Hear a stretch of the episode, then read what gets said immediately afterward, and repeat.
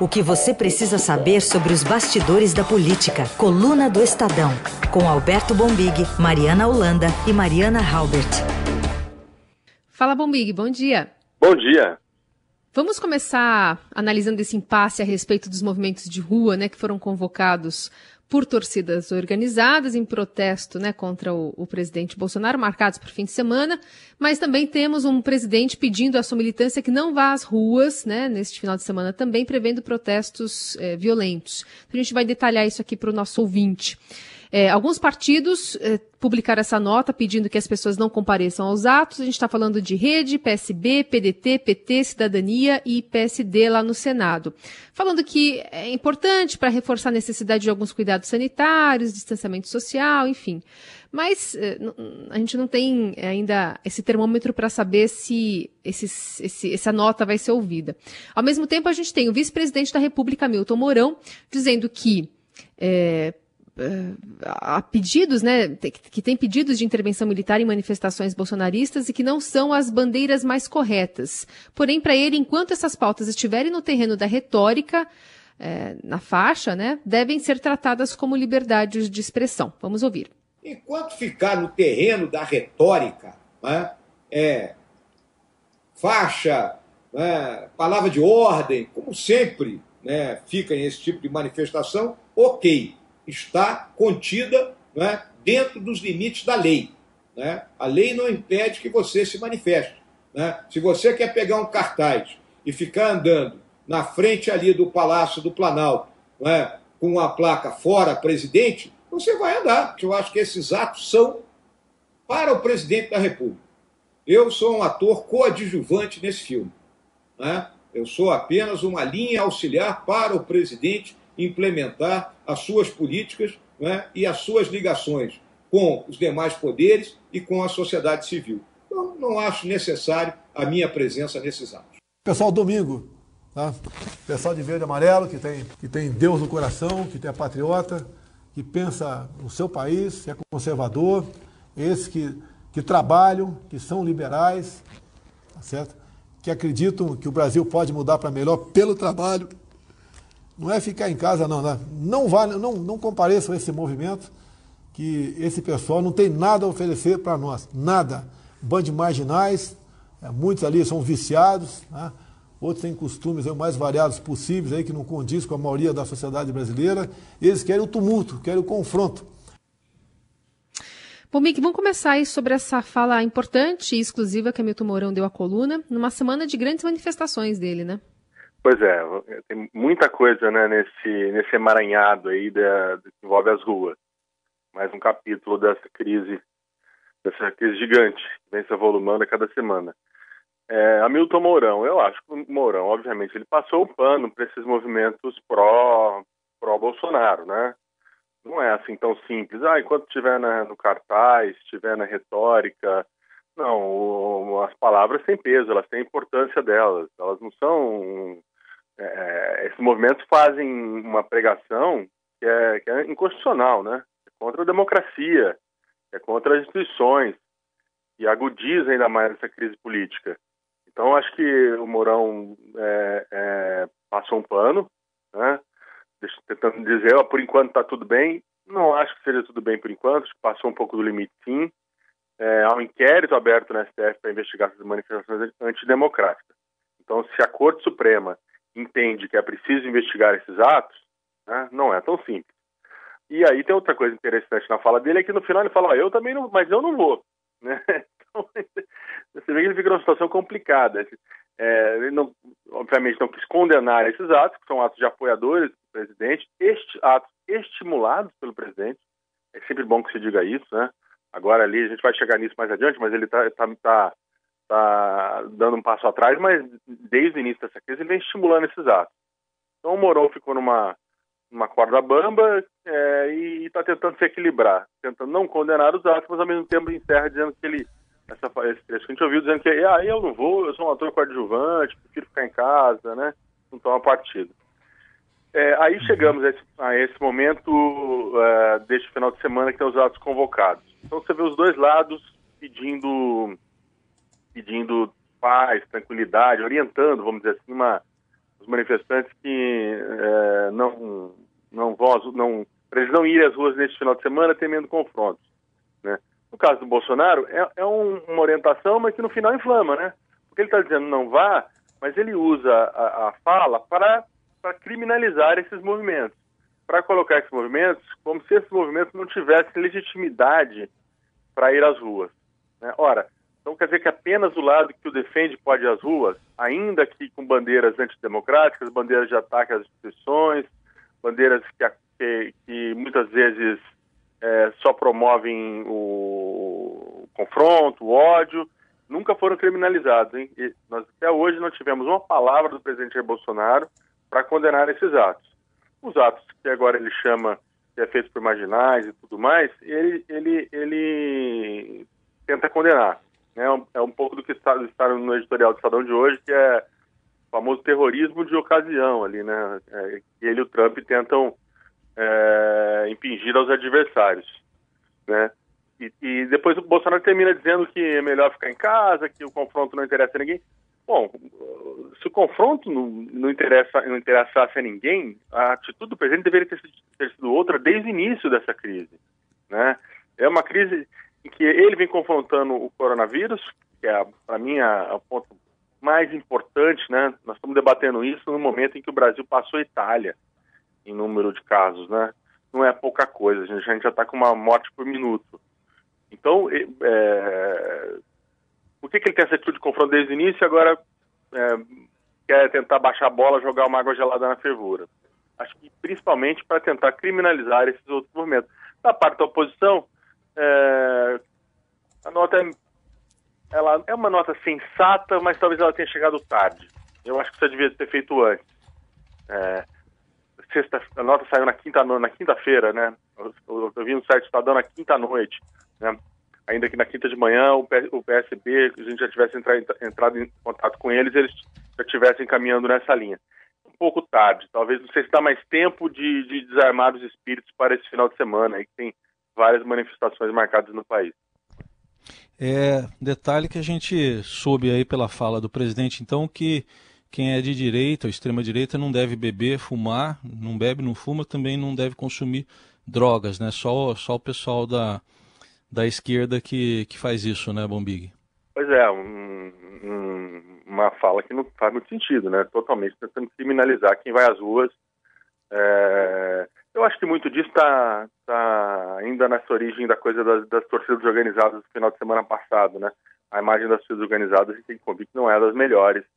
É, é óbvio que muitas, algumas pesquisas mostram que, que a maioria esmagadora dos, torcedores brasileiros é gente que só quer ir no estádio para se divertir, para ver o time, mas há um núcleo ali de torcedores que ao longo dos anos, de fato, promoveu cenas lamentáveis nos estádios. Isso acabou abrindo margem, de alguma forma, para o presidente tentar encaixar esse discurso que criminaliza os atos pró-democracia, né?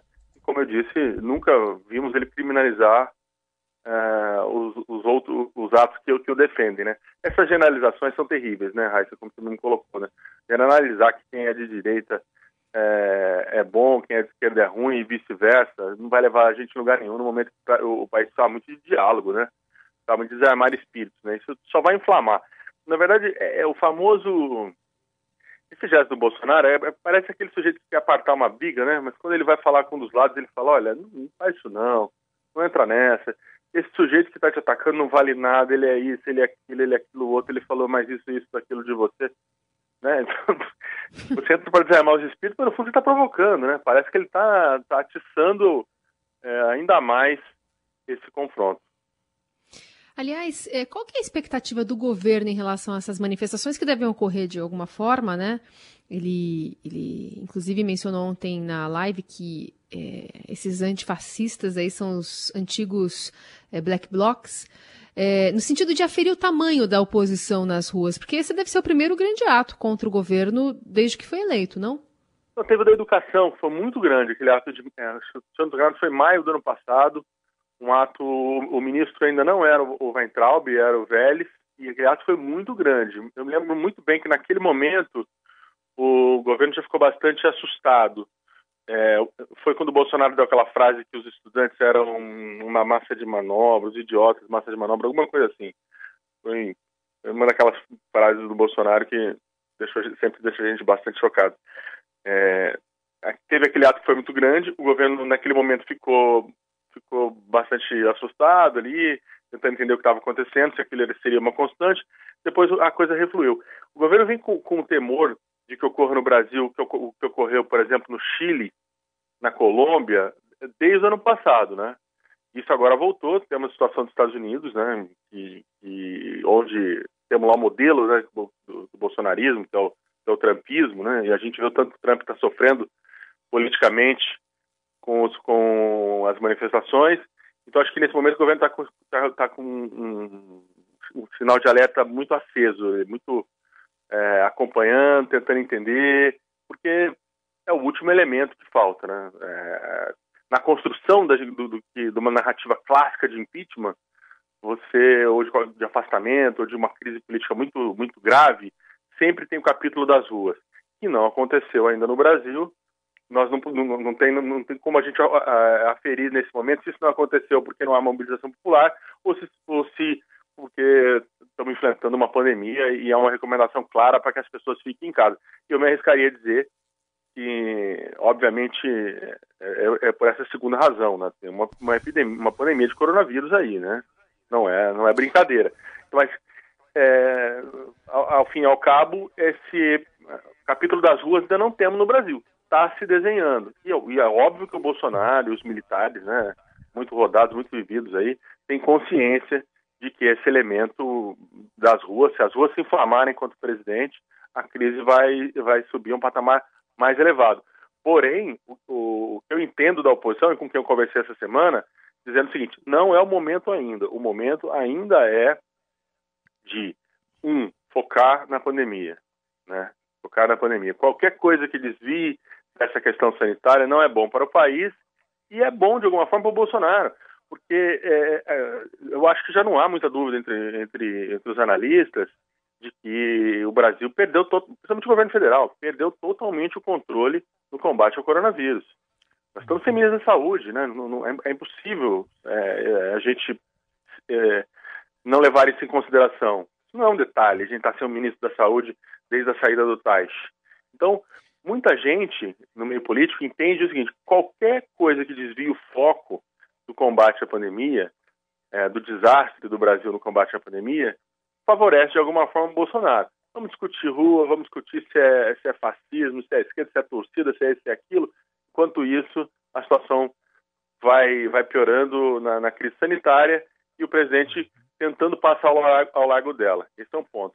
A outra questão é que o governo Bolsonaro vi, se alimenta muito do confronto. Então, apesar dele dizer que não quer, eu ainda entendo que o confronto quase sempre é bom para o bolsonarismo. O Bombig, aproveitando ainda o, o general, o vice-presidente Mourão, isso aí que, ele, que a gente acabou de ouvir foi numa entrevista da qual a coluna do Estadão isso. participou. Mas ele falou de outros assuntos também, né? Falou sobre a recriação do Ministério da Segurança Pública para agradar aliados, né? Acho que leia-se centrão aí. E que o governo precisa fazer um meia-culpa em relação ao meio ambiente. Errou no meio ambiente, é isso? Pois é. Essa, ele não citou o Ricardo Salles, ministro do Meio Ambiente mas diz que o governo não errou sim no combate ao desmatamento. Ele, ele, ele o Moro tem sido muito hábil, né? Ele está tentando é, por, que eu entendo que ele quer ser um bombeiro, mas ao mesmo tempo depois parece é um pouco incendiário. Ele está ele tá sendo muito tentando ser hábil. Ele diz o seguinte: o Brasil devia ter, ter sido mais eficaz no combate ao desmatamento. Acho que o Brasil errou. Desde o ano passado ele é, disse que o, que governo já deveria ter enviado as forças para a Amazônia né, para tentar conter. E isso é sim uma meia-culpa, um reconhecimento de um erro, né? Acho que a primeira pessoa do governo que eu vejo fazendo isso. E, e que isso fez com que o Brasil perdesse a, a, a narrativa internacional do meio ambiente. Né? Também é incontestável isso. Porém, ele disse que a situação não é tão grave e que os europeus, de alguma forma, usam, usam essa questão do meio ambiente para tirar a competitividade do produto brasileiro, do agronegócio brasileiro. E que ele acha que agora precisava de um, de um é, o Brasil mostrar sua nova realidade, tomar, tomar pé dessa situação e tentar virar essa narrativa, porque isso pode prejudicar demais o país. Vamos ver. Me pareceu uma criou uma saia justa política muito grande para o ministro do Meio Ambiente, Ricardo Salles, né? Foi um recuo de boiada, um recuo de boiada. Foi, foi um recuo de boiada, exatamente, para usar uma imagem bem é, que o nosso ministro gosta muito. Eu, eu, entendi, eu, eu quase vejo o Mourão falando como ministro do Meio Ambiente, né? Ele que é presidente do Conselho da Amazônia, né? Olha, dá licença que agora aqui quem, é, nós, nós, nós militares e o, comigo à frente assumimos o controle e vamos levar isso adiante, né? Vamos ver como, como vai ser a reação do, do Salles, se vai é, simplesmente deixar que, que seja é, dessa forma de, de, agora em diante, né? O Mourão é, assumindo o controle da, do combate ao desmatamento na Amazônia e também quase da política brasileira ambiental, né? Vamos ver. É, ficou numa situação difícil o ministro o ministro do meio ambiente. O ministro está muito desgastado, né? Depois dessa frase da boiada, essa frase internacionalmente foi péssima para o país. Foi muito ruim. Ela é a cerejinha do Sunday do, do que já era ruim para o Brasil na questão do meio ambiente internacional. O Mig fala um pouquinho sobre a Comissão Parlamentar de Inquérito das Fake News, num relatório produzido Carol, pela... Oi? Deixa eu contar essa história rapidinho aqui, que eu acho que ilustra bem a questão da saúde, mas, mas que está na hum. coluna aqui. O governador Ronaldo Caiado, né, o Ronaldo Caiado é figura muito conhecida da política, né? O Heisen, que é veterano como eu, sabe disso, já foi candidato a, a presidente em 89. Isso. O Caiado ligou para o gabinete do ministro interino, Pazuello, né? E a secretária atendeu. E aí ela, ela falou, quem quer falar com o ministro? Ele falou, Ronaldo Caiado. E a moça não entendia de jeito nenhum com quem estava. Ele falava, Caio o quê? Quem? Como é que é? Aí perdeu a paciência e acabou desligando, bateu o telefone e ficou por isso mesmo. E, é, e, e aliás, quem estava do lado do Caiado nesse momento era o ex-ministro Mandetta. E essa história que está divertindo os parlamentares no Congresso, divertindo entre aspas, vamos dizer assim, é usada para mostrar, é, eles usam para ilustrar o desmonte na saúde, né? Quer dizer, se a secretária do ministro não conhece os governadores é, brasileiros, né? Como é que, que, que, nós vamos tocar uma crise dessa, né? Não conhece o governador Ronaldo Caiado, né? Uma das figuras mais, mais conhecidas da política nacional. Está nativa aí há muitos e muitos anos. Eu acho que essa historinha que está na coluna de hoje, ela, ela, ilustra bem um pouco que a gente falou no primeiro, no primeiro bloco, sobre como o governo vem tratando a questão da saúde no meio de uma, de uma pandemia. É, é. E agora também com o empresário multimilionário que está defendendo o coquetel de cloroquina na prevenção da Covid-19, né? Exatamente. Bom, é, falando sobre Pelo menos é um civil, né? Pelo, desculpa, Carol. É, pelo menos é um civil, né? É, é, a novidade é essa, é um civil. É verdade, a novidade, a novidade é que é um civil. Deve ser uns poucos lá no Ministério da Saúde hoje em dia. Então vamos lá. Falando desse relatório das fake news, está mostrando que o governo federal investiu dinheiro público para veicular 2 milhões de anúncios publicitários em canais que apresentam conteúdo inadequado, né? Entre várias aspas. Essa lista inclui páginas que difundem fake news, que promovem jogos de azar e até sites pornográficos. Esses canais promovem o presidente também é, receberam publicidade oficial. E aí no topo da lista dos que mais receberam verba pública para divulgar essa publicidade está o site Resultados Jogo do Bicho. O bicho homem é o bicho dominado pela mulher, vive sempre apaixonado. Joguei um dado e fui sorteado, caiu no meio. A está decorado. Participação aí de originais do samba. Cacildes, hein? Cacildes. Enfim, esse site aí, resultados, jogo do bicho, tem três, mais de quase, quase 320 mil impressões, né? Que é a quantidade de vezes que o anúncio foi exibido no, aos usuários do site. O jogo do bicho é proibido no Brasil, é bom, é bom que, se, que se reforce.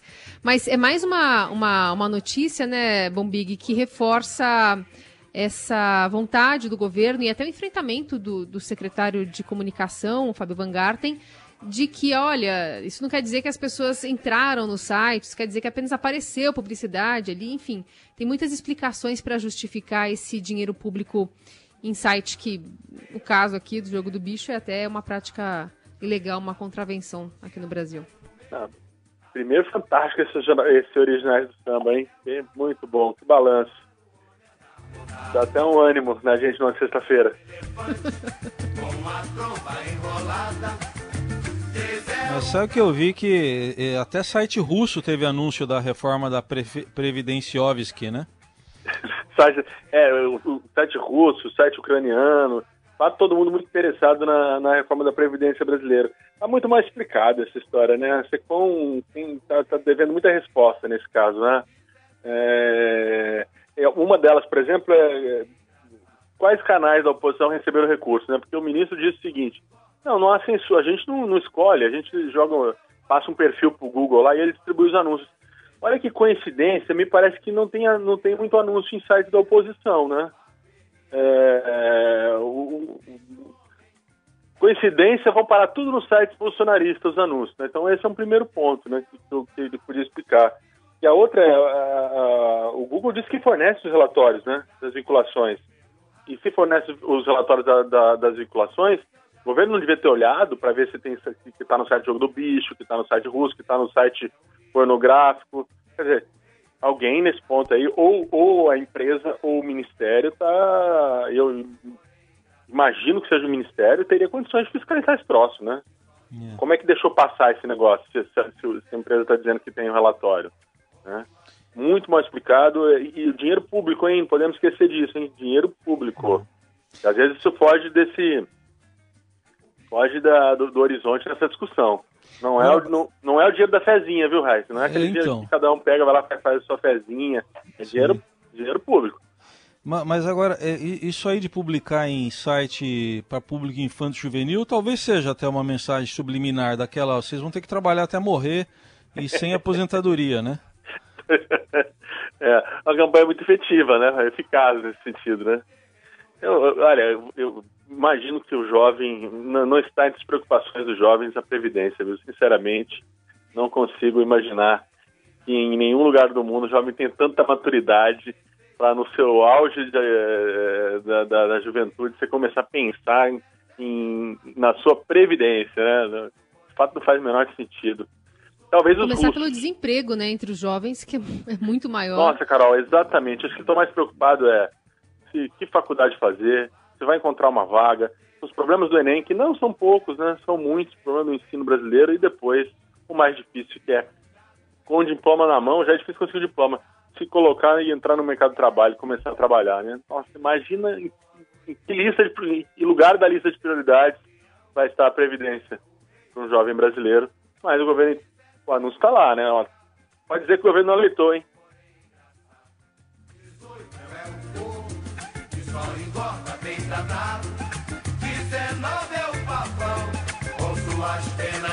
Bom, Big, voltamos a nos falar em breve. Bom fim de semana, hein?